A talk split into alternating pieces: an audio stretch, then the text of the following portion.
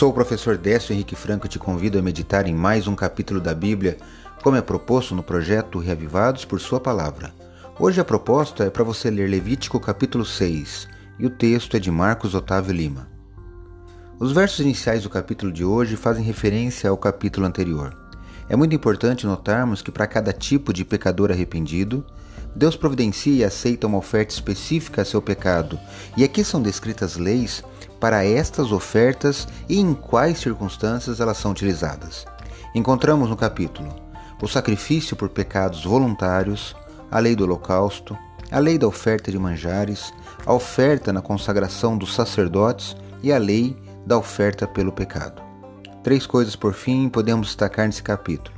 Primeiro, o fogo contínuo tem Cristo como sua fiel representação um fogo que não se apaga, assim como a intercessão que Cristo faz perante o Senhor para cada pecador.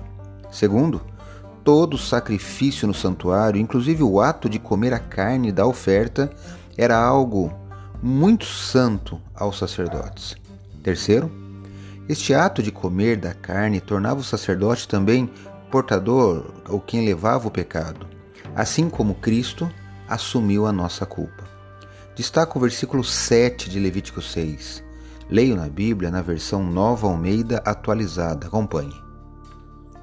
E o sacerdote fará expiação por essa pessoa diante do Senhor, e ela será perdoada de qualquer dessas coisas que fez e que a tornou culpada. Levíticos capítulo 6, verso 7.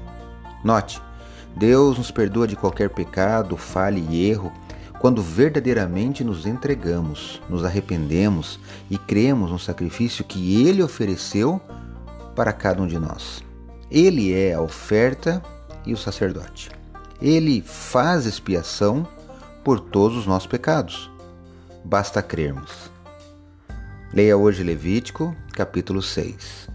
Este foi mais um episódio diário do projeto de leitura da Bíblia apresentado por mim, Décio Henrique Franco. Receba meu abraço e até o próximo episódio.